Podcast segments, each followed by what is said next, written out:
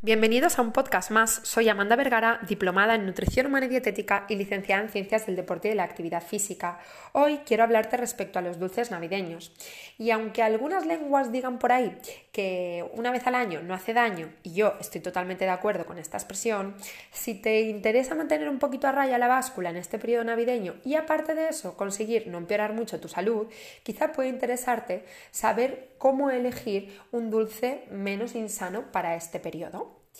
Bien, hay tres aspectos fundamentales a tener en cuenta. El primero de ellos son los ingredientes, como hablábamos en el podcast 21, que te recomiendo que escuches si no lo has hecho todavía, porque te ayudará a poder elegir entre un producto u otro, entre un dulce u otro, y te dará herramientas para poder comparar.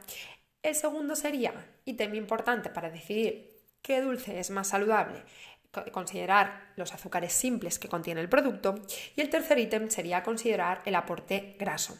El cuarto sería el aporte kilocalórico. Desafortunadamente es lo que mucha gente hace primero cuando se enfrenta a un producto, mira las kilocalorías y elige en base a ello. No puede haber algo que sea más erróneo en nutrición que comer simplemente por kilocalorías y no por eh, ingredientes o por grasas o por azúcares. El, para los dulces navideños es muy muy importante fijarnos en estas tres cosas. En cuanto a los ingredientes, nos tendremos que fijar en aquel que aporte menos de lo malo, en aquel que aporte menos grasas trans, menos grasas de palma, menos grasas hidrogenadas, menos grasas saturadas. En los azúcares nos tendremos que fijar que estén en bajita porcentaje, es decir, que no sea, que no aparezca entre los primeros ingredientes o al menos que el primer ingrediente no sea azúcar. En cuanto al apartado de azúcares simples, bien es cierto que todos los dulces, como su propiamente nombre indica, eh, son ricos en azúcares simples, debemos fijarnos que o intentar que tenga el menor porcentaje posible de azúcares simples. Un dulce con más de 20-30 gramos de azúcar por cada 100 gramos de alimento es bastante azucarado. En cuanto a las grasas saturadas, nos deberemos de fijar que tengan entre menos de 5-10 gramos de grasa saturada por cada 100 gramos de producto. Para ponértelo fácil y hacer que no tengas que estar eh, analizando con una lupa eh, producto por producto, dulce por dulce, decirte en modo de resumen que pon en tu vida más turrón que polvorón.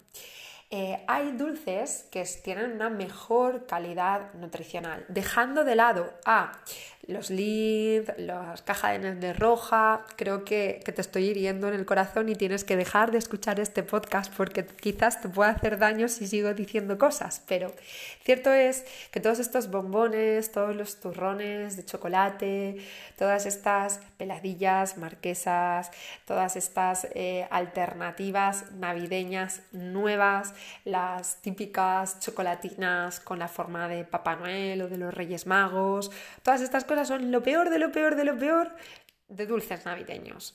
Que sí que es cierto que si los comes de forma puntual no te va a pasar absolutamente nada, pero si puedes elegir y te da igual una cosa que otra, acuérdate de esta frase, por más turrón que polvorón.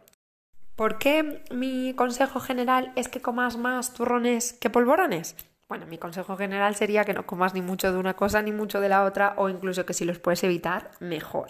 Pero en el caso de tener que decidir, es preferible los turrones. Esto es porque los polvorones están compuestos mayoritariamente por harinas refinadas, azúcares y mantecas de cerdo ibérico.